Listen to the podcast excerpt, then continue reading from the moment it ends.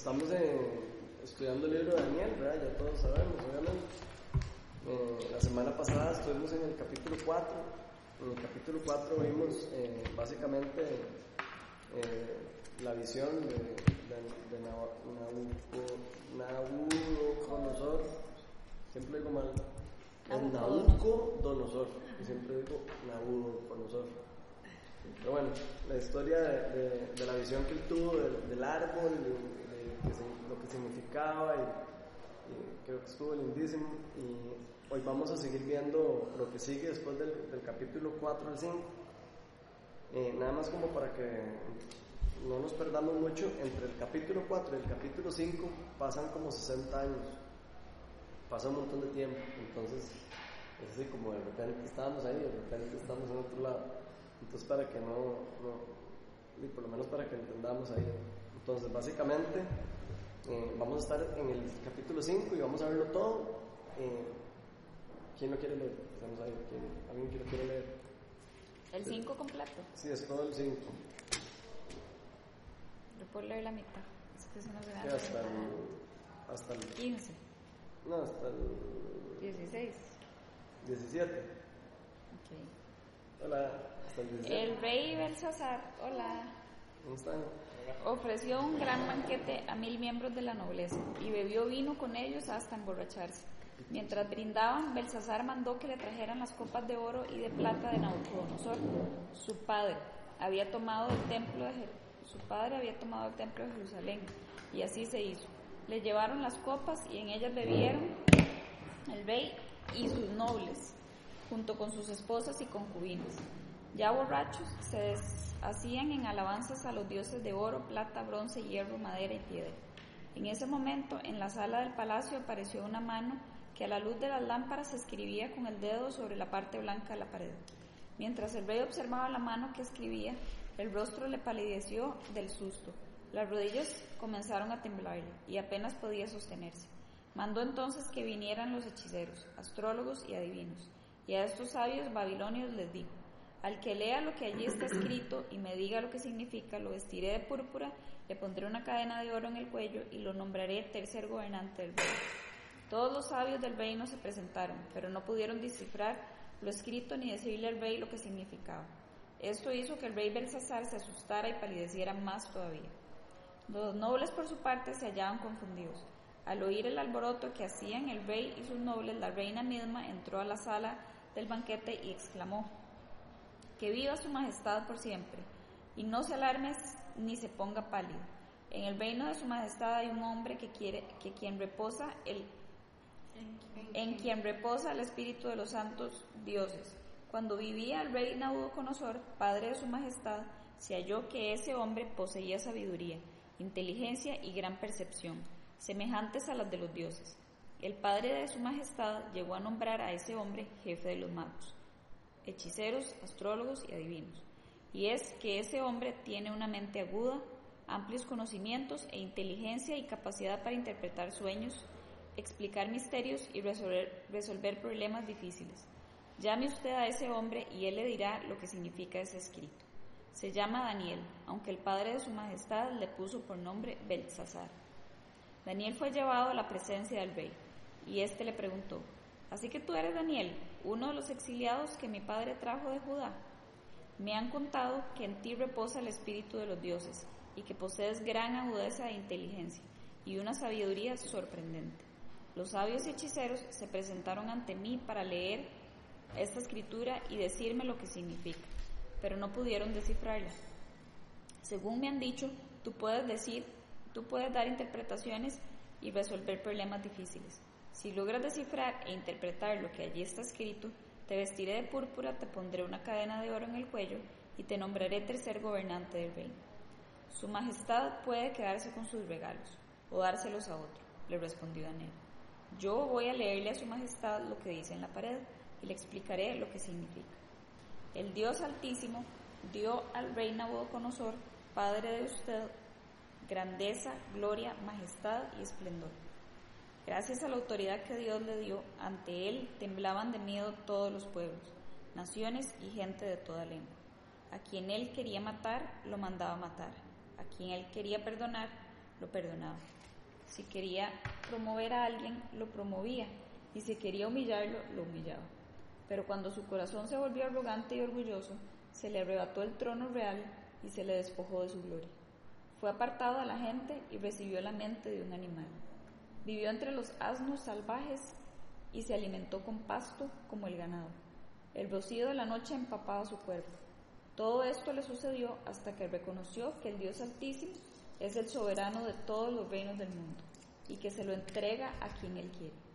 Sin embargo, y a pesar de saber todo esto, usted, hijo de Nabucodonosor, no se ha humillado. Por el contrario, se ha opuesto al Dios del cielo, mandando traer de su templo las copas para que beban en ellas y sus nobles y sus esposas y concubinas. Usted se ha deshecho en alabanzas a los dioses de oro, plata, hierro, madera y piedra, dioses que no pueden ver, ni oír, ni entender. En cambio, no ha honrado al Dios en cuyas manos se hallan la vida y las acciones de su majestad. Por eso Dios ha enviado esta mano a escribir lo que allí aparece. Mene, mene, tekel, parsin. Pues bien, esto es lo que significan esas palabras. Mene, Dios ha contado los días del reino de su majestad y le ha puesto un límite. Tekel, su majestad ha sido puesto en la, balanza y no pesa lo que debería pesar. Parsin, el reino de su majestad se ha dividido y ha sido entregado a medos y persas. Entonces Belsasar ordenó que se vistiera a Daniel de púrpura, que se le pusiera una cadena de oro en el cuello y que se le nombrara tercer gobernante del reino. Esa misma noche fue asesinado Belsasar, rey de los babilonios, y Darío el persa se apoderó del reino. Para entonces, Darío tenía 72, 72 años. 62.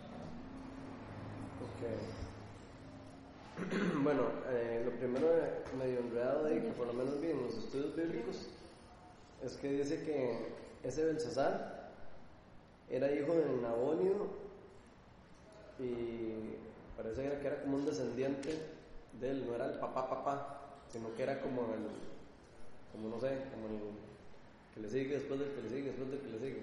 Porque parece que hubo, eh, digamos, murió Nabucodonosor, Nabucodonosor después eh, gobernó Evil Medrodac, que era su hijo, y reinó eh, como ocho años nada más. Después Nerigilizar, su cuñado, reinó de 500, como también como nueve años. Después otro más ahí, reinó dos, dos meses nada más.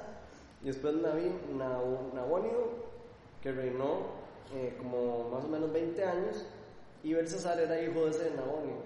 Y en, teoría estaban gobernando, el papá era el que estaba gobernando aquí, él estaba como de como un segundo rey, estaba como en segundo cargo. Este, este muchacho, Belsasar. Entonces dice que aquí reinó, claro, esto me imagino que es histórico, ¿verdad? De lo que, de lo que saben histórico, pero no está en la Biblia. Pero según la historia o lo que se sabe, pareciera que eso es así.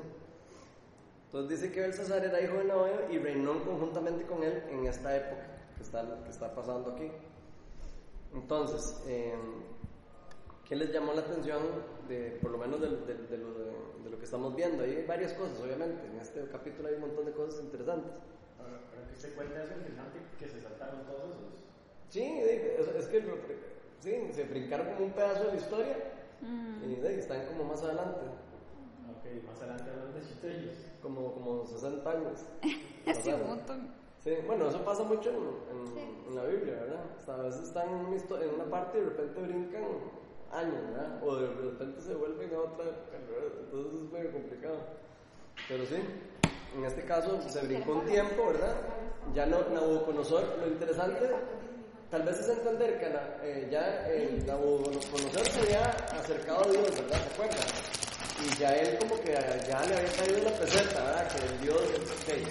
Pero aquí podemos ver cómo después de unas dos o tres generaciones, de ahí, ya otra vez, la cosa estaba otra vez como perdida, ¿verdad? Como que ya estaban, ya se les había olvidado todo lo que, lo que había pasado. Entonces, eh, ¿qué les llama la atención de, de, de todo esto? O, o, no sé, ¿qué sienten de Dios cuando leen eso? Wow, pero qué fuerte. O sea. Yo nada más, o sea, como, estaba diciendo Daniel, no sé, era pero Ok. Bueno, Daniel sin pelos en la lengua, ¿verdad? Para decir lo que tiene que decir. Sí, ¿Qué le llama la atención de eso, ya que empezaste por ahí? Sí, fue como por el final. Ajá, sí, no importa, por ahí, vamos a usar, no importa. ¿Qué fue lo que te llamó? ¿Te llamó la atención que Daniel llega y le habla directamente?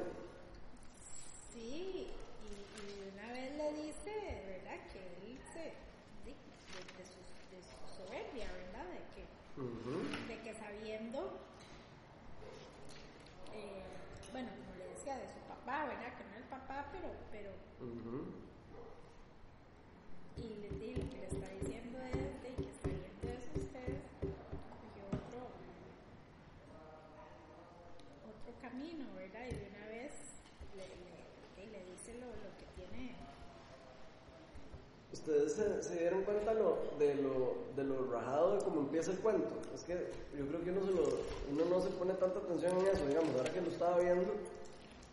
No sé si se acuerdan, en el capítulo 1 habían hablado de que Nabu- Nabucodonosor había, se había llevado un montón de cosas de los israelitas, las copas y las cosas sagradas de ellos, y las había, y las, y las tenía ahí y las guardó. ¿Ok? Entonces es- son esas mismas cosas las que están sacando estos madres de vuelta. O sea, las tenían en- ahí en- como en un tesoro, seguro. De, de cuando. De cuando eh, ¿Cómo se llama eso? Cuando. Sí, pero ¿cómo se llama? Cuando conquistaron, eso, se me fue esa palabra. Cuando conquistaron Judea, con Jerusalén, todo eso, de ahí, se llevaron todas las cosas de ellos y las tenían ahí guardadas. Entonces me llama mucho la atención a mí que ellos están, eh, ya son unos sucesores de Nabucodonosor, ¿verdad? Están brindando, están borrachos, están como de, eh, disfrutando de, de, de- de- dizque sus cosas, de, de- sus logros, ¿verdad? Están casi que como diciendo, eh, aquí estamos, tirándole riquísimo con todos los, eh, como si fuera todo de ellos, ¿verdad? Y lo que me llama mucho la atención es que aquí hay una mala intención de ellos. O sea, es, intencional que él mandara a traer esas copas. O sea, ¿para qué fue a mandar a traer las copas sagradas de los, de los israelitas, digamos? Se a a sus dioses. Eh, de, alguna manera tuvo que haber habido como, como un reto o algo, porque si él sabía que ellos sabían la historia de todo lo que había pasado, todo lo que había pasado era, era algo fue algo demasiado fuerte y de fijo todos los papás se lo contaron a sus hijos, como, todos nosotros. Entonces a mí me llama mucho la atención que, que llega este, este muchacho y de repente dice, vayan y tráiganme las copas sagradas, vayan y traigan las copas esas de... O sea, casi que es como, como el madre, mi, mi abuelo, mi papá o el que sea. Y casi que respetando también como lo que sus papás y los abuelos y toda la generación venía de ya haciendo, entendiendo. Entonces me llama mucho la atención porque eh, agarran prácticamente que las copas sagradas, que ya sabían que eran sagradas de- del Dios de Israel, para, para cosas así, empezar a adorar otros dioses y para emborracharse y para, y para hacer otras cosas, ¿verdad? A mí me llama la atención que Dios escribió eso en la pared y no le dio pero ni chance a digerirlo y ya se murió. Bueno, pero O sea, estaba tan enojado que De una vez, es que sí, fuerte. dictó sentencia y de una vez. Por eso, pero es que yo, yo creo que tiene mucho que ver con eso, con, con el reto, con ese reto, ¿verdad? Porque es que no es lo mismo cuando uno peca, o sea, no es lo mismo cuando uno peca, eh, de así como, como, como de man, una torta, a cuando uno está como, como, como una actitud de estas, ¿verdad? Como una actitud como retando a Dios, ¿verdad? O sea, retándole una, yo creo que, de hecho me lo imagino retando a Dios. A este madre, me lo imagino como diciendo, madre, ese Dios de. Me pela, ese Dios. Yo no hubiera hecho eso, digamos, digamos. o sea, Sí, es- yo creo que tal vez había pasado tanto tiempo que ya el más joven, ¿verdad? y no era tanto tiempo, ¿verdad? Tampoco, 60 años es mucho. Pero ya yo creo que así como saben muchas, oye, duran unos de cosas que pasaron hace años, ya lo ve uno como, "Oye, ya se pasó, ¿verdad? ya pasó y ya pasó. Ujú. Es un mito, ¿verdad? Ujú. Pasó, fue un mito, son leyendas, o no sé, ¿verdad? Que posiblemente también que hay un entender todo lo que había pasado eh, eh, y ya lo ven como, un- como un cuento, ¿verdad? Que pasó, no, no, no, no como algo tan, tan, Tan real y vivido. A mí me llama mucho la atención eso porque a nosotros nos pasa lo mismo con, lo que sabemos, con la historia. Nosotros sabemos toda la historia de lo que pasó de, la Biblia y todas las cosas que sabemos y a veces lo, para nosotros se vuelve como una historia.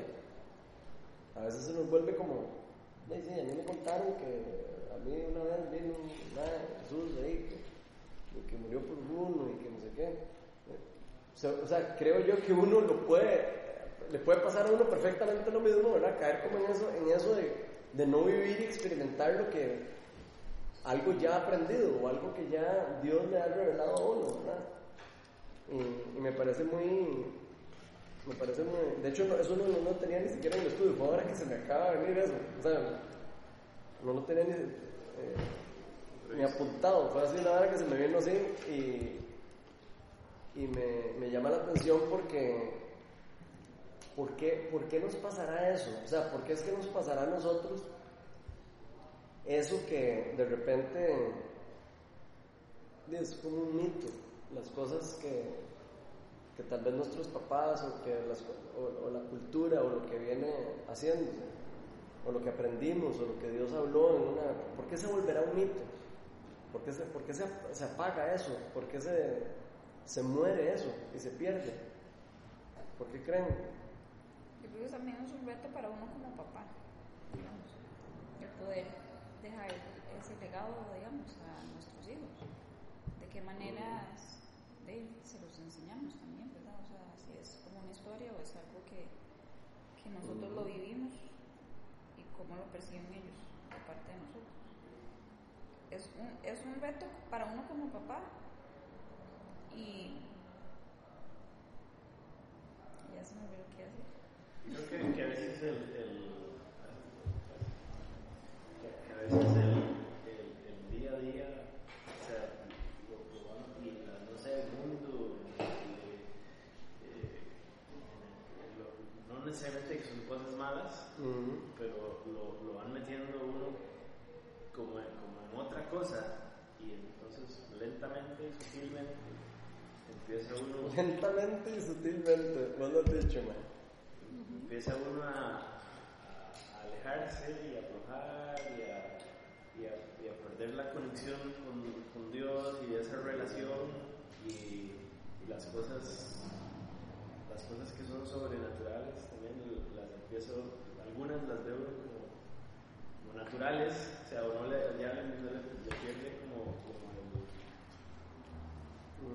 como, como el, ¿cómo uno dice la salvación, o sea, Cristo murió en la cruz por, por mí, por los pecados y, y- hizo ese, ese sacrificio enorme y simplemente puede llegar uno a que lo, dice y diga, sí, yo no como si nada, o sea, Sí, pierde uno la dimensión de lo que Es es. como, como bueno, el tema de los milagros, ¿verdad? Que hay gente que no conoce pues, de eso, que no ha estudiado, que no está tan cercano a Dios, piensa que los milagros solo ocurrían antes. ¿Verdad? Es, básicamente lo mismo. o sea, Pues, esas cosas- exacto. esas cosas se van olvidando ya, y si no las practica o si no está uno cercano, Ujú. y no olvide con otros testimonios de gente que le ha dicho, uno, uno dice, bueno, es una historia, ¿verdad? Exacto. ¿Cuántas personas que conocemos nosotros no creen que, que, es- que todo esto son historias?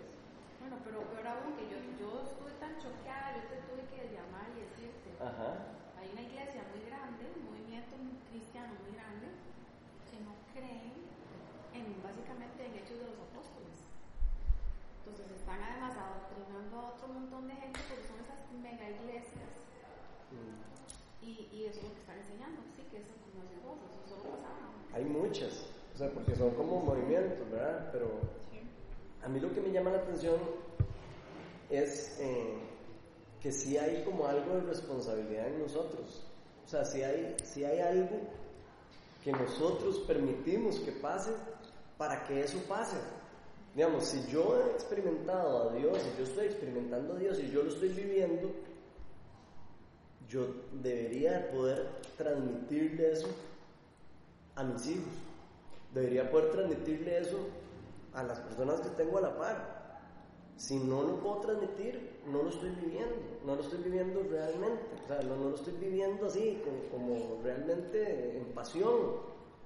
Eh, y, y creo que sí, o sea, podemos, obviamente en todo uno tiene pasiones, pero uno tiene como de repente un- se prende uno en fuego y, uno, no sé, en todas las cosas que uno hace normalmente, cuando hace cosas nuevas o cosas así, normalmente uno empieza como con toda la foforón, ¿verdad? Y después como que se le va perdiendo uno el fosforín y eh, eh, va quedando y después uno va eh, hasta que termina uno apagado, ¿verdad? Y no sé, a mí me parece que es como algo muy, eh, me parece que es como una lección muy importante para nosotros esto, porque hasta lo podemos ver en la iglesia, digamos, eh, imagínate qué, qué hubiera pasado, digamos, si, si- si nosotros cuando estábamos empezando Viña Oeste, y después de seis reuniones que llevaban dos personas, ya dijeron, "Ay, ya no, ya estaba, no". O sea, en general la vida es así, o sea, las cosas de Dios son así, los que creen en Dios y lo, lo buscan y lo quieren encontrar, lo van a encontrar. Y Dios se va a manifestar y, lo va, y va a estar ahí. Y los que lo quieran olvidar, Dios, Dios deja que lo, que lo olviden, ¿me explico? O sea, Di- Dios no es un Dios que obliga a la gente a hacer cosas, no, no los obliga. Les da la libertad de, ok, madre, si no quiere, no quiere. Y si quiere ir en contra mía, eh, frótese, ay, pero eh, va, va a ir en contra mía, va a ir en contra mía, ¿verdad? Porque de, yo tengo mi, mi plan, yo, tengo, yo quiero salvar al, al mundo y, y- de, y nada se va a interponer en el plan, ni siquiera las cosas esas del mundo, ni, ni todas estas cosas que tratan a nosotros de alejarnos de Dios, ¿verdad?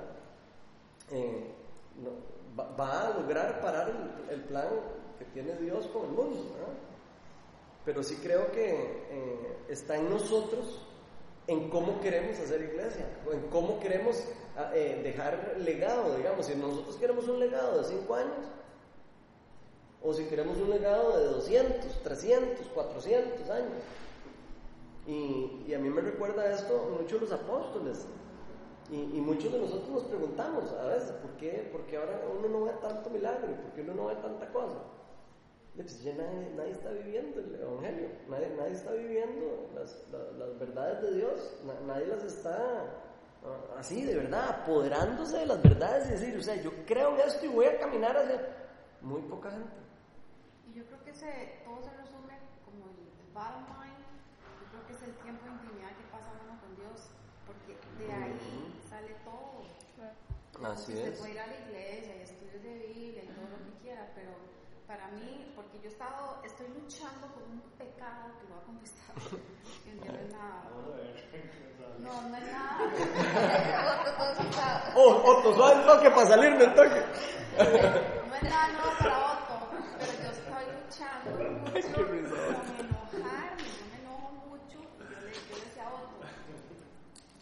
yo, desarrollé, yo desarrollé un mal comportamiento, un mal hábito en la época de cansancio de las gemelas y se me quedó ese mal hábito. Que yo le digo, no es un mal hábito, eso es un pecado. Yo no le pone otros nombres, pero yo desarrollé el, el pecado de estarme enojando del cansancio y ahora me quedé con esa mala costumbre. Entonces para mí es, el día que yo no, me, no hago mi chair time, como dice el, el Smith, you know, chair time es como el día que uno no come. ¿Cómo se siente usted el día que no come todo el día? Dice energía. Sí. No, no solo sin energía, de chicha, ¿verdad? dolor de cabeza. María, de todo lado el día que no come. Yo he visto que el día que yo no hago chair time, ese día ando como una bruja loca, ¿verdad? Más de costumbre. Entonces yo creo que todo, todo se resume ahí al, al, al Sí, momento de intimidad que uno tenga todos los días. Y de ahí, yo creo que sale todo. Es como una Así onda es. así. Y de hecho, qué, qué, qué lindo, o sea, Dios, si lo vemos bien, Dios es un Dios que quiere estar en relación con nosotros. O sea, si ustedes, estudiamos la palabra de Dios, de verdad, es una historia de amor. Dios, o sea, Dios nos ama a nosotros como su novia. O sea, él, quiere, él quiere una relación con nosotros. Entonces, a mí me llama mucho eso la atención porque la pregunta es si nosotros estamos de verdad eh, como así como cuando uno estaba enamorado con, con, con la novicilla de uno, así, la primera vez, digamos, yo me acuerdo con Melania, lo encamotado que yo, que yo era, así, me pregunto, lo necio que era. O sea, era, era ese amor, ¿verdad?, en que uno persigue, ¿verdad? Y que uno dice, ok, yo, yo, yo, yo quiero caminar para, para esta relación. Y creo yo que es parte de lo que, de lo que nos- todos tenemos que como, sí, como, como perseguir o como anhelar, por lo menos. Y sí, y sí sé que entre más uno lo anhela y más uno lo persigue, más uno se va enamorando, porque yo lo he vivido. Entonces, qué lindo, qué lindo, o sea, poder transmitirle a nuestros hijos, nosotros que estamos aquí, digamos, y tenemos, y la mayoría de nosotros eh, estamos jóvenes y, y en un futuro vamos a dejar un legado, nosotros, va, a haber una marca de nosotros en nuestra, hacia abajo. Y la pregunta es, ¿qué es lo que nosotros queremos dejarle al, legado? Queremos dejarle un legado de, de un Dios verdadero, del Dios que, que de verdad nos, nos ha tocado a nosotros. Y yo sé que está trabajando en nosotros en todo el tiempo. No, no es que ninguno de aquí sea el gran santo del mundo, pero lo que me refiero es que, que sí, alguno de nosotros, estoy seguro que a cada uno nos ha tocado Dios de alguna manera especial. Algunos con diferentes grados, y algunos con diferentes llamados, y algunos con diferentes cosas, pero qué lindo poder en unos años para atrás, volver a ver para atrás y decir, pucha, yo no fui como el rey, como el rey de Na- Nabuco- Nabucodonosor, que creí en el Dios, el Dios verdadero y, y- y- y después ya mi nieto ya no, ya no creía en nada. Yo quiero ser de los que mis hijos, puña, vean milagros y, oren por personas y sean sanados y, puedan en- encontrar el amor de Dios en una forma sobrenatural y real, como existe. Y creo que está en nosotros, eh, eh, o sea, Dios nos ha dejado a nosotros una, una responsabilidad en eso también, como en cómo hacemos nosotros para de verdad pasar ese legado, cómo hacemos para nosotros llevar eso que nosotros, que Dios nos ha dado el privilegio de conocer y enseñar para poderlo transmitir a otros y que otros eh, encuentren eh, eso, ¿verdad? Que, ¿Ustedes se imaginan pasar, la, tras de que la vida es difícil? ¿Ustedes se imaginan las personas que pasan la vida sin tener a Dios? O sea, yo ni me puedo imaginar, de verdad. Yo me puedo pensar en todo lo que yo pasé en enfermedad y todo, o sea, sin Dios. Y por eso vemos lo que pasa, ¿no? Eh, que a veces hay gente que se suicida, hay gente que...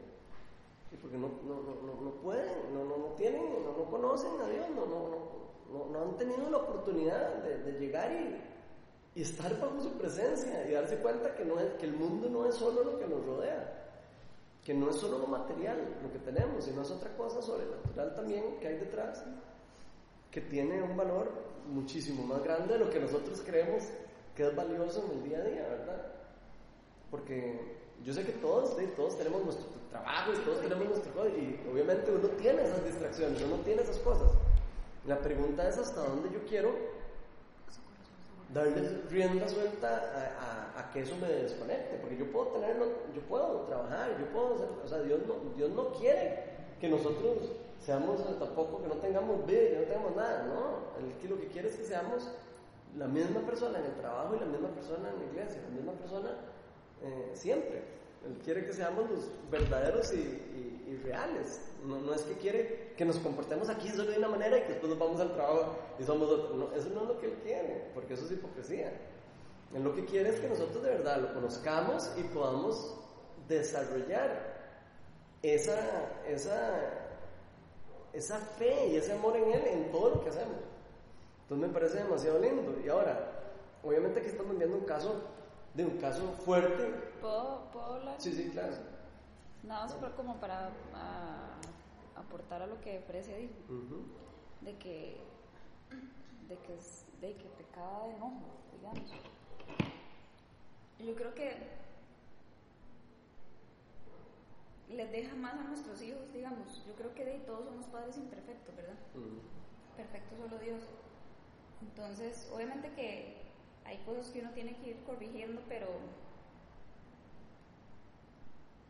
yo creo que a ellos les deja mucho, digamos, a mí me pasa mucho. Yo a mí le tengo que estar pidiendo constantemente perdón porque me saca de las casillas. Pero yo sé que a ella le deja, o sea, ella puede aprender de mí.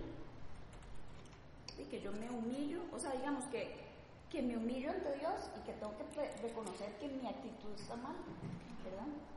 Entonces a veces no es tanto como que, uy, qué perfecta o no, Mm. o no me voy a comportar y entonces, porque, porque tal vez hasta cierto punto, ¿verdad? Es como, como falsedad o, o casi que imposible. Yo creo que ellos aprenden más el, el ver que, ay, sí, cuando uno se equivoca uno tiene que pedir perdón o cuando eh, miento eh, tengo que decir que, ¿verdad? O sea, como que esas cosas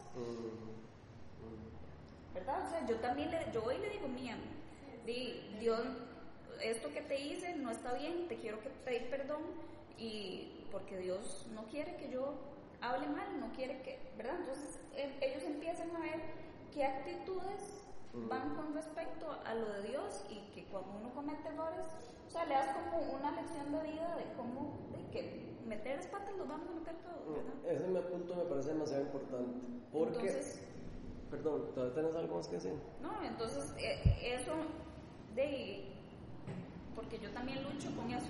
O sea, digamos, yo siento que es como algo que aprendí de mi mamá. Mi mamá era curiosa. Entonces, si todo era así, lo primero que se le viniera. ¿verdad? Entonces, a mí me pasa. Y sí, tengo que pedirle perdón 700 veces al día. Porque meto las patas cada, cada rato. Pero es lindo porque, digamos, el otro día me enojé con ella, ¿verdad? Y entonces eso abre para que yo me abra con ella. Y digamos. para que ella se abra con voz de vuelta. Exactamente. Entonces, Para que digamos, se abra una relación. tuve que decirle, mía, yo sé que lo que hice estaba mal. Y entonces empezamos a, a hacer una conversación de, vos crees que yo todo lo que hago lo hago para mal. Y al final ella se puso a llorar ella, nos pedimos perdón y desde ese día para acá Cambió. ha cambiado. Está más tranquilo. Exacto. Porque ella se dio cuenta como que sí, que raro, yo estaba pensando como que mami, todo lo que hace para mí es malo. Y entonces eso le hizo como un switch. Sí, yo, a mí me hace gracia porque no sé dónde, si lo vi aquí, si lo leí, yo nunca estoy en la luna siempre, no sé dónde. Pero algo es, alguien decía, cuando usted va a leer la Biblia, no se esconda. ¿Verdad? No, cuando haga su chair time, no vaya al rincón más secreto de la casa, vaya al sillón del medio de la sala de la casa y ahí. Que te vean. Sí, ¿verdad? Entonces, para mí, o sea, eso, por Dios, es un circo en mi casa. Entonces, Mm. si yo puedes. al baño por sola, o el metro. Bueno, pero digamos, yo tengo, yo tengo un libro, digamos, que después de, o lo que Dios me habla, yo lo pongo ahí, ¿verdad? Y el otro día, de, no sé, tuve una visión de Jesús tocando un piano, ¿verdad? Y yo bailaba, ¿verdad? Entonces yo dibujé unas zapatillas de ballet y un piano. Y entonces Mía me estaba viendo que yo estaba dibujando. Entonces, Mía, mami, ¿qué estás haciendo? Y yo, es que acabo de ver una visión donde Jesús estaba tocando. ¿En serio? ¡Qué chido! Y yo, sí. Y entonces ya le conté y entonces ya quedó como toda, ¿verdad? Ok, Pero digo yo, si usted vea. quiere conocer esto, tiene Pero que tener datos, ¿verdad? Si usted cierra los ojos. No, con, con vacilón fue porque Elisa, Elisa fue amiga, no sé, también ayer. yo- llegaron y yo estaba, y eso que yo los oigo, y yo, ay, ahí viene, ya, ¿verdad? Los Pero yo terremotitos. se tengo que terminar y me dice, mami, ¿qué estás haciendo? Estoy hablando con Dios y me dice, ¿y qué estás hablando con Dios? Digo, es que estoy pidiendo la ayuda para no enojarme tanto. Y se fue. Ah, bueno, si te hace falta, que Ah, bueno, mami, no te sí. interrumpo.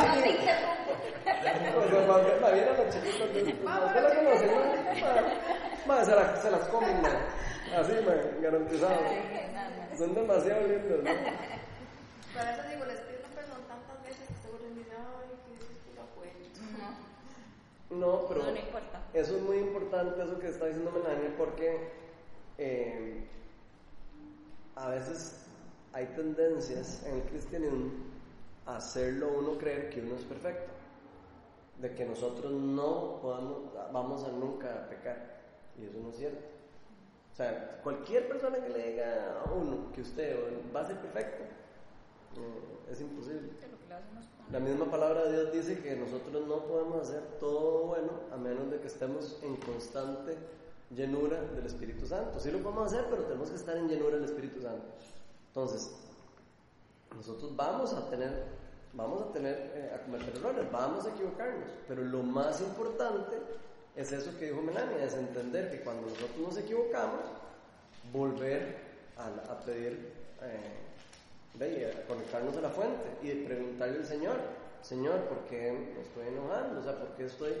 eh, y empezar a pedir, a veces Dios puede agarrar y traer sanidad de alguna cosa del pasado, como dice Melania, vean que Melania lo mencionó, la próxima charla lo- del, que viene en Viña Oeste, la, próximo, en la segunda charla de sanidad integral que vamos a ver son la sanidad de las heridas del pasado. Entonces, Dios quiere sanar esas cosas.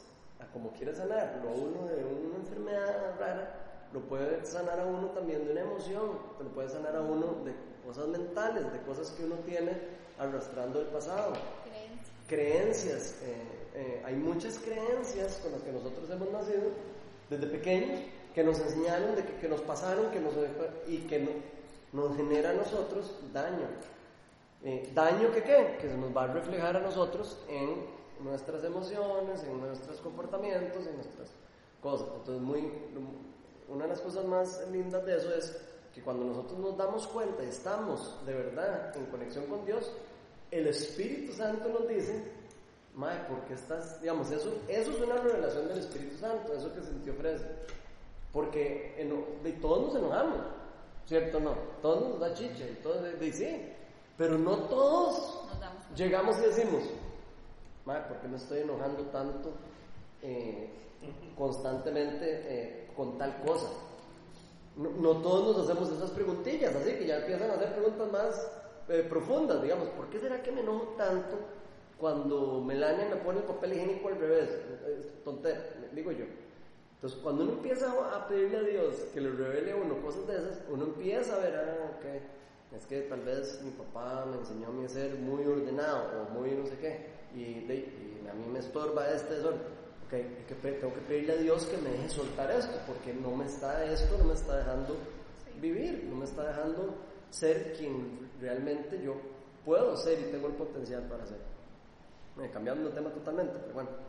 Todo caso, lo que voy es que eh, me parece muy chiva eh, eso, el saber que nosotros somos imperfectos y, el saber que nosotros vamos a depender de, la gracia de Dios para poder eh, ser obedientes a Él y seguir por sus pasos. ¿Qué más les llama la atención de todo esto que estábamos viendo? Bueno, aparte que vimos ahí de que otra vez ya sabían que Daniel era el- una persona que sabía eso y otra vez vuelven a llamar a los chideros, y vuelven a llamar. O sea, ya es como que necios, ¿verdad? O sea, uno, uno podría decir, fue puña, ¿no? Aparte cuando le, le dice que, que le van a dar un montón de premios y Ah, ok, eso, eso es importante. eso- hablemos- Madre, lo que dices es esto y de ok, ¿Qué- qué- pero, pero qué chido es eso. Vea, hablemos de eso un toque, porque... insiste, ¿verdad? En mandar a ponérselo. Ha- hablemos de eso porque eso es chiva, digamos. ¿Por qué, ¿Qué actitud le vieron a ese rey? Con eso. ¿Qué actitud qué? Eh, ¿Qué, qué actitud le ven a este rey? Donde dice vayan y llamen y le voy a dar todo lo que tengo a... a- a- Tratar de manipular y Ma quería compra- comprar con su plata lo que, lo, lo que está pasando. Con su plata él quería, él creía que con su poder y con su dinero y con sus cosas él podía arreglar la situación. y sobornar a, a personas para, para, que, para que se cumplieran sus cosas. Y, y a mí me parece muy interesante porque a veces nosotros también somos así. O sea, nosotros a veces también queremos a veces sobornar y queremos hacer cosas para que la gente haga lo que nosotros queremos. ¿no?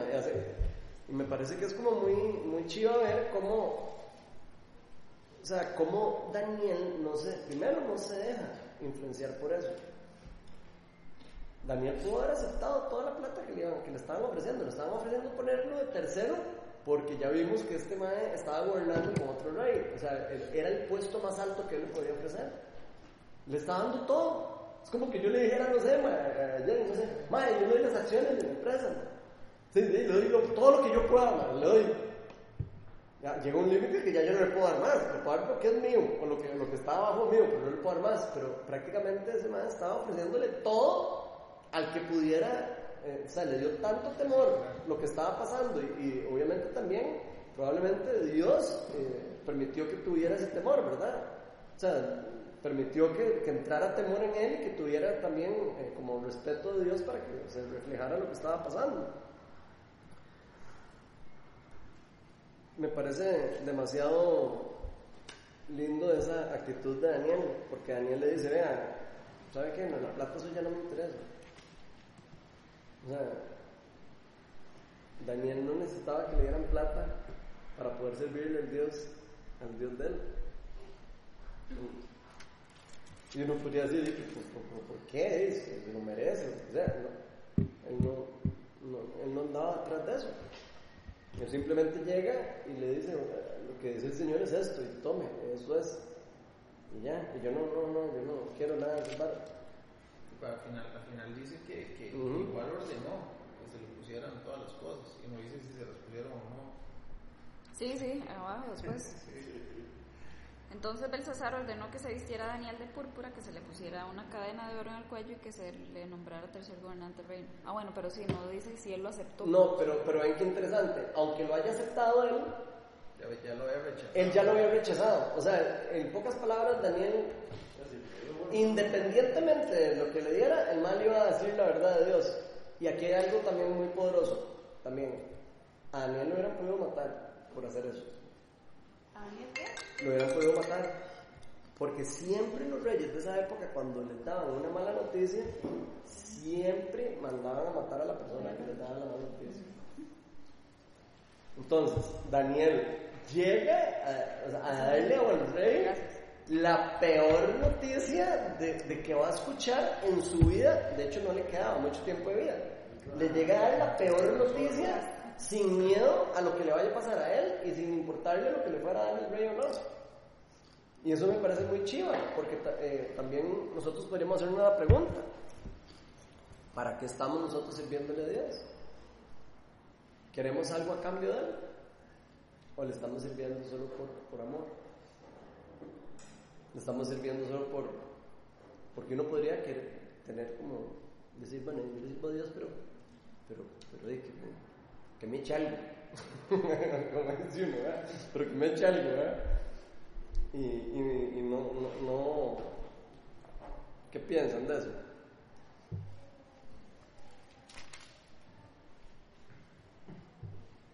Y yo pienso que a veces, yo personalmente voy a hablar por mí, que a veces uno, yo he servido a Dios por necesidad, por necesidad mía. Sea, porque necesito ver a que Dios me ayude, no con algo mundano, me refiero, sino como a nivel espiritual. Yo necesito que Dios me sostenga, o sea, y entonces uno empieza a involucrarse en cosas, pero creo que no es como algo malo, sino simplemente que una cosa te lleva a la otra pero ha iniciado por una necesidad espiritual mía. Necesito que Dios me llene de amor, o que sentir el perdón de Dios.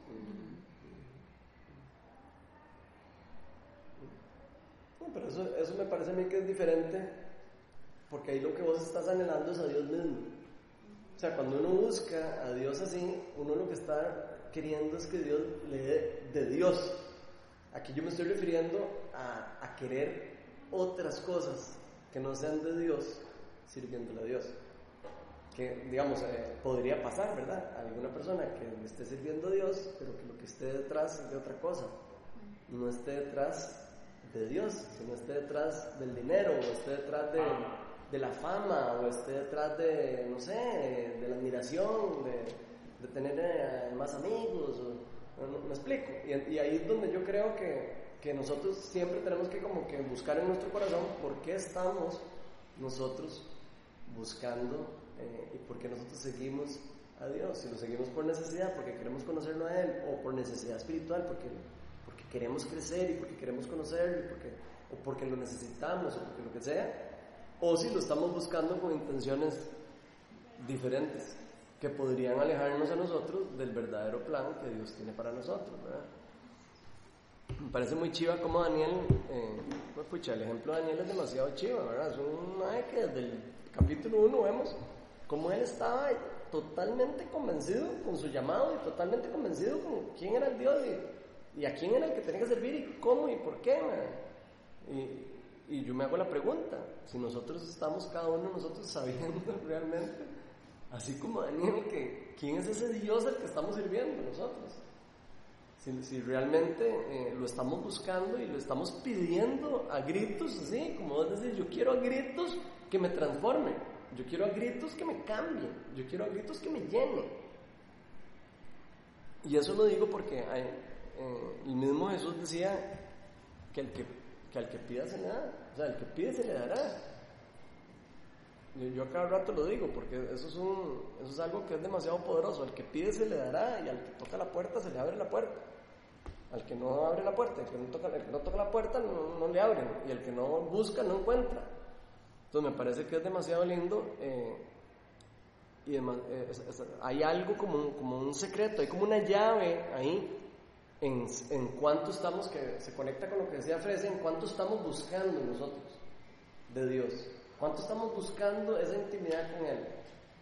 Que que, que yo creo que se- no, no lo dice así, pero creo que uno lo puede, lo puede deducir, es que a través de la vida de Daniel hay una, hay una constancia Ujú. en la búsqueda y en la relación con Dios.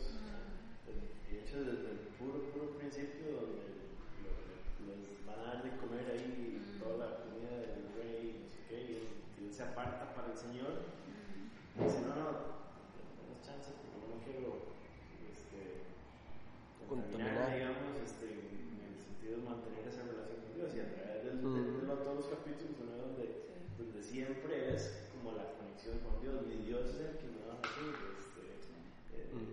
y no- y Y es que como- pudo, que pudo vencer esa barrera, que en un momento lo tocamos en, en los en días pasados, porque di, el, el, el judío, ¿verdad? Y con todas sus reglas, Estructuras. estructuras y Su todos estructura los rituales religiosa. y todo, él nunca se sintió como que de- de- estaba lejos Sin de Dios. Dios, ¿verdad? Sin estar en... Es demasiado chiva en ese libro. Eso a mí me impactó demasiado, de hecho que me llegó demasiado. Sí, eh, bueno, eso lo comentamos en una reunión, pero los judíos, de ellos, tenían que matar un cordero una vez al año para el perdón de los pecados, tenían que, si cometían un pecado, tenían que matar una pa- paloma, no sé qué, tenían un montón de cosas que hacer y tenían que ir al templo constantemente, tenían que hacer un montón de cosas. Y aquí estamos viendo una parte de la historia de, de- de Israel en donde se les robó todo, les robaron todo. O sea, eh, fue tanto lo que se alejaron de Dios que Dios les dijo, ok, y se los dijo por medio de los profetas, les va a pasar eso. Si ustedes están alejando de mí y si se van a alejar de mí, yo los voy a dejar que se alejen de mí para que vean lo que es estar alejado de mí. Y, se- y pasó todo esto que está pasando. Obviamente Dios siempre eh, detrás de las personas que lo querían buscar, porque así es como Dios tal vez es la forma de él de enseñar su amor hacia otras personas, ¿verdad? Digamos, como que la gente pueda ver en esas personas que buscan de verdad algo diferente y digan, "Mae, no, es, es- este es el camino correcto. Entonces me parece demasiado lindo para, como para nosotros eh, traernos hacia a la actualidad de nosotros. que, digamos, o sea, un, a mí me pasa, digamos, yo aunque no tenga como, como un ritual, di, yo sé que no de rituales, pero Ujú. el leer la Biblia todos los días, entonces ya yo me preparo en el mismo lugar, en la misma cosa, en la misma, ¿verdad? Entonces es- se vuelve un ritual y entonces a veces hasta se vuelve pesado.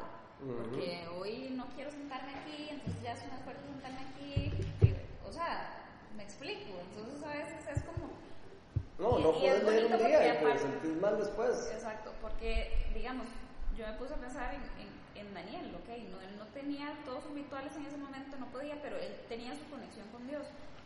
Y vacilón porque en ese, en ese, eh, estaba pensando, el Señor, como que un pronto otro empiezo a ver la diversidad de su creación.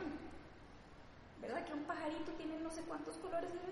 Y le, así es de creativo, ¿verdad? O sea, él no, él no es como de... Y entonces, no sé, me llegó demasiado como, ok, no siempre tengo que estar sentada, no siempre tengo que, ¿verdad? O sea, puedo salir a caminar, puedo estar hablando con él. No sé, No tiene que ser cosas, no tiene que ser ni cosas Sí. religiosas.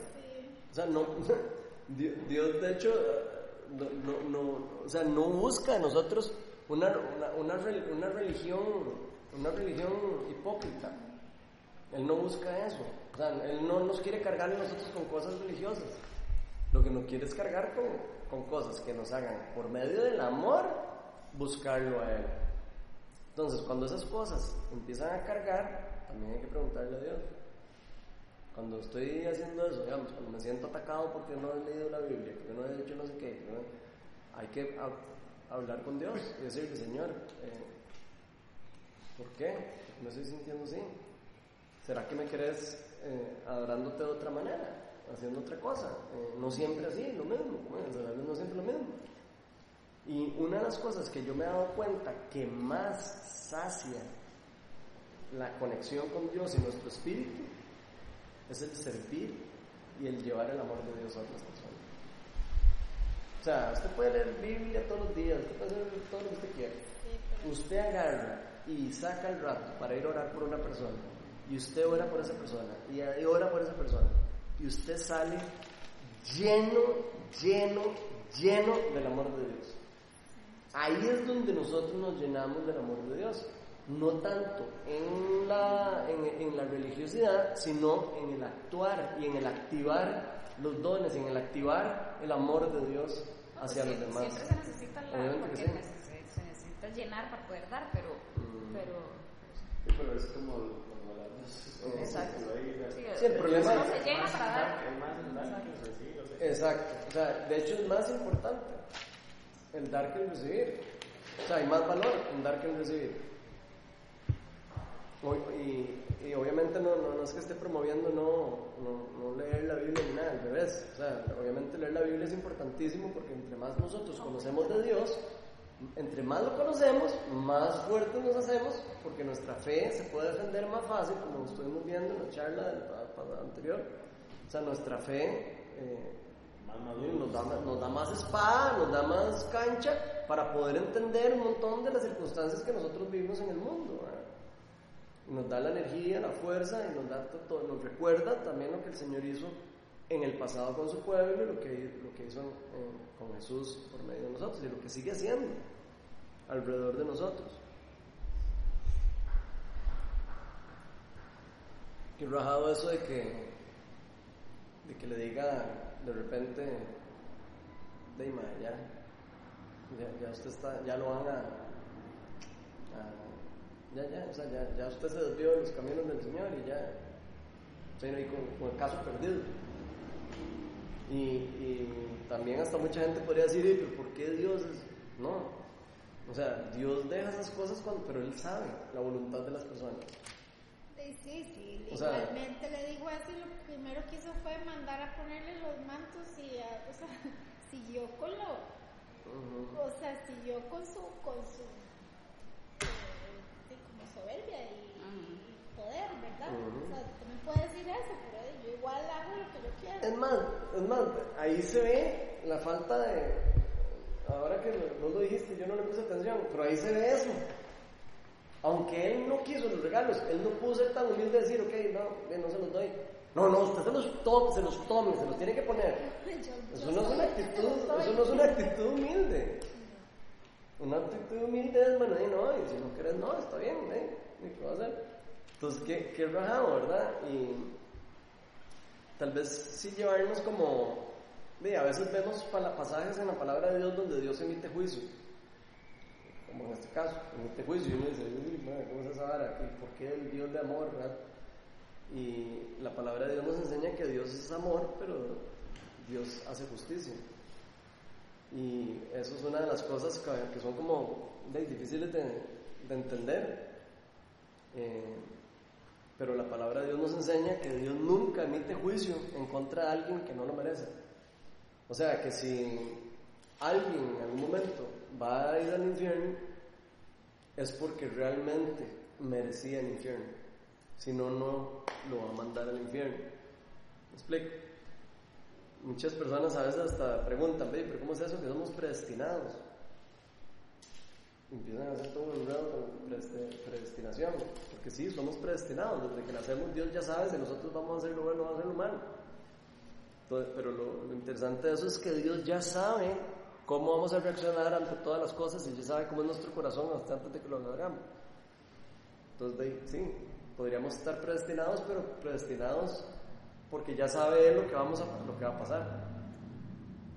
Entonces, eh, es, interesante ver cómo, sí, algunas personas, eh, no, simple y sencillamente no, no quieren escuchar de Dios y no, no, lo, no lo hacen. ¿verdad? A mí me llama la atención cuando habla lo que dice todo lo del rey Nabucodonosor, no está hablando del otro, pero que le estaba diciendo que, que eh, gracias a la autoridad que Dios le dio, ante él temblaban de miedo todos los pueblos, naciones, gente de toda lengua, a quien él quería matar, lo mataba, quien él quería perdonar, lo perdonaba, quien quería promover a alguien, lo promovía, y si quería humillar, lo humillaba. O sea, a Dios, digamos, eso, sí, pues en cierta manera estaba mal, pero no fue como el hecho que le hizo a Dios actuar contra Nabucodonosor. Pero ahí después en el 20 que Fresia fue el que lo vio pero dice, pero cuando su corazón se volvió arrogante y orgulloso, se le arrebató el trono real y se le despojó de su gloria. Entonces... Sí, a mí me parece que ahí está la clave en nuestro corazón. Sí. De tener cuidado de que nuestro corazón no se endurezca. Y es que es vacilón porque, digamos, yo podría, podría ver y yo diría, ok, no, si yo me comparo con Nabucodonosor, yo no soy orgulloso y arrogante en, en, un sentido como global, pero siempre hay ciertas áreas de nuestra vida o en ciertas relaciones o con ciertas cosas, digamos, tal vez no es que es una arrogancia y, una, y un, ¿verdad? Y un orgullo siempre, pero hay ciertas cosas, ya sea en una relación con alguien, ya sea en, en algo, algo que uno no, no porque yo le tengo que pedir perdón o no, porque yo me voy a dejar o no, porque ¿verdad? O sea, siempre hay algo en nosotros que siempre sale esa parte de uno. Entonces, tal vez no es algo que, que, tal vez lo domine a uno del todo, pero de, yo creo que... No, lo puede dominar a uno si uno, si uno le da rienda suelta, porque eso es lo que dice la palabra de Dios. Si nosotros le damos de comer la carne, la, carne, de la carne es lo que vamos a vivir. Si le damos de comer del espíritu, del espíritu vamos a vivir preguntas de qué le estoy dando yo de comer, ¿qué estoy comiendo yo? Estoy comiendo, estoy, estoy yéndome sin desayunar a trabajar, soy un peón que necesito fuerza, eh, estoy yéndome sin desayunar, o, estoy eh, haciéndome un buen desayuno eh, para tener buena energía y tener buena fuerza y tener, no sé, estar como bien, no solo en, en el cuerpo, sino también emocionalmente y todo. Entonces, no sé, me parece muy lindo eso de que, de que, qué lindo que nosotros de verdad pedirle a Dios como que nos ayude a eso, que nos ayude, porque todos lo necesitamos. O sea, yo estoy seguro que todos los que estamos aquí nos cuesta eso, nos cuesta como buscar ese momento, nos cuesta buscar ese rato, sacar ese, ese ratito, eh, eh, sacar como el, el tiempo eh, para hacerlo. Y creo que una de las cosas lindas de eso es que conforme uno lo va haciendo y lo va haciendo, no religiosamente, tal vez cuando uno empieza, puede ser que uno lo tenga que agarrar como un poco de disciplina, como agarrar y decir, ok, voy a hacerlo, hay que como que empezar. Tal vez al principio sí sea un poco, se vuelve un poco tal vez metódico, porque es, como cualquier disciplina. yo quiero aprender a nadar o quiero andar en bici, las primeras veces uno dice, levantarme la ir a andar en las primeras veces como que uno lo hace casi que como por obligado, ¿verdad? Como, pero después cuando uno se monta en el asunto y ya, y ya ve que, ah, madre, ya estoy pudiendo andar en bicicleta más rápido, ya estoy pudiendo subir en la montaña, puedo bajar más rápido. Ahí es donde uno empieza como ya a, a, sentir que ya no se vuelve un, una carga, sino que se vuelve como ya algo, ya voy en pedales. Y lo mismo es con Dios. O sea, simplemente como agarrar un impulso. Eh, y mantenerse constante y tener amigos o personas que lo ayuden a uno a que si uno se está enfriando, si uno se está, como cuando yo iba a andar en bici, yo me acuerdo, hermanos, cuando íbamos a andar en bici, no, no, no, madre, siempre tal vez hay uno que se cansa o hay uno que, venga, vamos, siga, póngale, ya vamos a llegar. Y, y, creo que la vida espiritual también es así. O sea, a mí, digamos, en mi caso, personalmente, este tipo de, de, de, reuniones y estudios, yo siento que lo, lo a uno también, o sea, todas estas actividades, además de obviamente de, de, de tomar tiempo, leer la, leer la Biblia y orar ya solo, pero yo creo que de todos los comentarios y todo lo que uno habla aquí, habla aquí todo esto alimenta a uno eh, para seguir conectado. Cuando uno asiste culto, ¿verdad? Todas las cosas, o, o para escuchar música, pero yo siento, en mi caso, yo siento que cuando yo participo, como dice Ronald, con amigos que, que hablan. Ajá, uno como que se le va pegando, ¿eh? Siento uno que se llena más y, y, eso se, yo creo que es muy, muy importante. O Sí. Igual, y, y, todo, es, todo, es, una disciplina también, ¿verdad? Y cuesta, se rona. Eh, y a veces pues, pasa uno está ocupado y todo, pues, también es como para todo. Me dice, yo todavía sigo entrenando, entreno bici. Ah, todavía, sí. qué gato. y Nanti me dice, bueno, y así como agarras el tiempo, la disciplina, te levantas a las 4 y media, 5 de la mañana, salir a Cristian antes de ir a trabajar igual tenés que agarrar el tiempo. O sea, que el Señor le mandó el ejemplo aquí al, al hombre directo. no, es, es cierto, a veces uno, uno dice, bueno, pues es mi hobby, es sí, sí, sí. a mí también un montón, pero y, tienes razón, y tengo que sacar tiempo para todo, ¿verdad? Y primero para, para Dios, y es lo más importante, debe ser lo más importante, además de, de, de, de mi hobby. Sí, uh -huh, uh -huh. sí, como hablamos el fin de semana...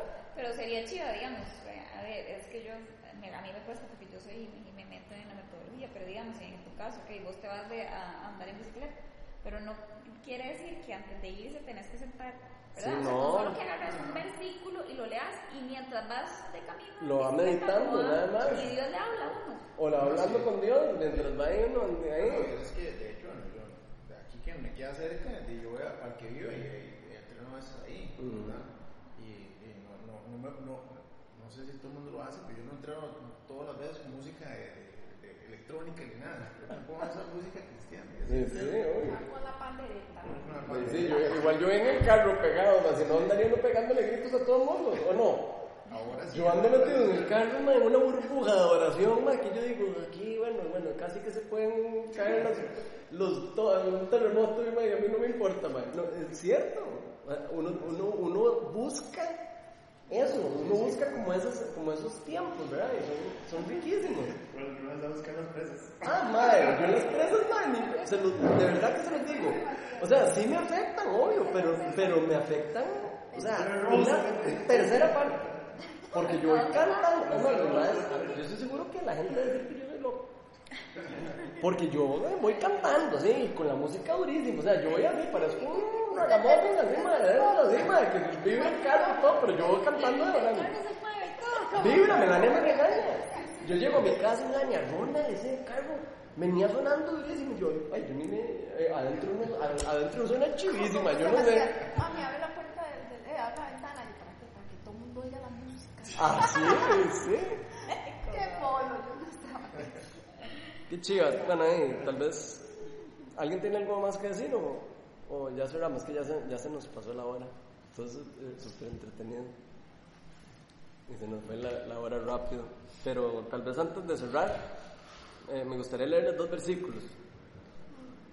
Eh, bueno, voy a leerles uno. El Proverbios 11.2 que dice, con el orgullo viene lo oprobio, con la humildad viene la sabiduría. Me gusta ese versículo. Y después hay otro que dice, Dios se opone a los orgullosos, pero da gracia a los humildes. Humíllense pues bajo la poderosa mano de Dios para que los exalte a su debido tiempo. Qué lindo, ¿verdad? Digamos, qué lindo ver, saber que a veces nosotros también queremos ser exaltados. En todo esto que estamos hablando, o sea, a veces queremos ser exaltados. Y en nuestro corazón puede estar eso, ser exaltado. Pero qué lindo lo que Dios nos promete, que usted mantenga humilde y no busque ser exaltado. Y yo lo voy a exaltar. Y, y con eso me, hay, una, hay un versículo de la Biblia que me acaba de la mente. Y que es lo que vemos con Daniel, digamos, él siempre es. Exacto. Lo eso es lo que vemos con Daniel. Y. Y es demasiado rajado. Y yo y me acuerdo, ya para cerrar, para terminar ese, ese mismo, esa misma idea, que yo me acuerdo que mi papá a mí siempre me decía, cuando usted llegue a una mesa, o cuando usted llegue a un lugar, nunca se siente en el lugar del honor. Nunca. ¿Y el lugar de qué? De honor. Digamos, nunca se siente en el mejor lugar. Siempre siéntese en el peor lugar, porque sentarse en un lugar de honor y que lo quiten a uno es una pelada. Pero que lo llamen a uno y digan, venga, siéntese aquí, es un honor. Y yo, ma, yo pensé que era un consejo de él. Y después me di cuenta que eran palabras de Jesús. Jesús dice, cuando lleguen, vayan a una mesa, no se sienten en el lugar de honor, siéntense en el, peor lugar. Y usted lo van a exaltar. Cuando la gente ve la actitud de humildad de uno y cuando uno, ¿verdad?, es obediente a Dios y refleja la humildad de Dios, mae, el brillo llama a la gente, le atrae a la gente. Es una cosa que es como un imán. Como decía César, eh, eh, él decía que él tenía un jefe que a, que a él lo, él decía, pero ¿qué es lo que tiene este man? O sea, el man decía, pero es que es tan como todo correcto y todo bien y después se dio cuenta que era cristiano y que era un cristiano de, que, que, ejercía. Y que entonces de, era una persona que lo, influenció a él, siendo él, o sea, no cristiano, pero le, lo, fue, era tal el nivel de lo que esa persona influía alrededor de él, que él le llamaba demasiado la atención. Y que chiva que, que, que chiva que la gente de la parte de uno, siendo nosotros humildes, pudieran ver eso de uno. Que chiva que, que a nosotros nos pudieran ver siendo como somos normales, sin querer apantallar, ser nadie, más, que nadie que no soy. Qué lindo que la gente pudiera decir, hey, qué chiva, yo quiero, hay algo que tiene este madre o esta muchacha, escucha que yo quiero. Pero y, que no sea porque esa persona se esté enalteciendo, sino sea simplemente por, por ser quien es. Y qué lindo que nosotros podamos enseñarle eso a nuestros hijos, ¿verdad? que aprendan a también a, a ser quienes son ellos y no dejarse influenciar por las personas de la paz y dejar que sea Dios el que glorifique la vida de ellos, y no, no, no el mundo y lo que hay alrededor.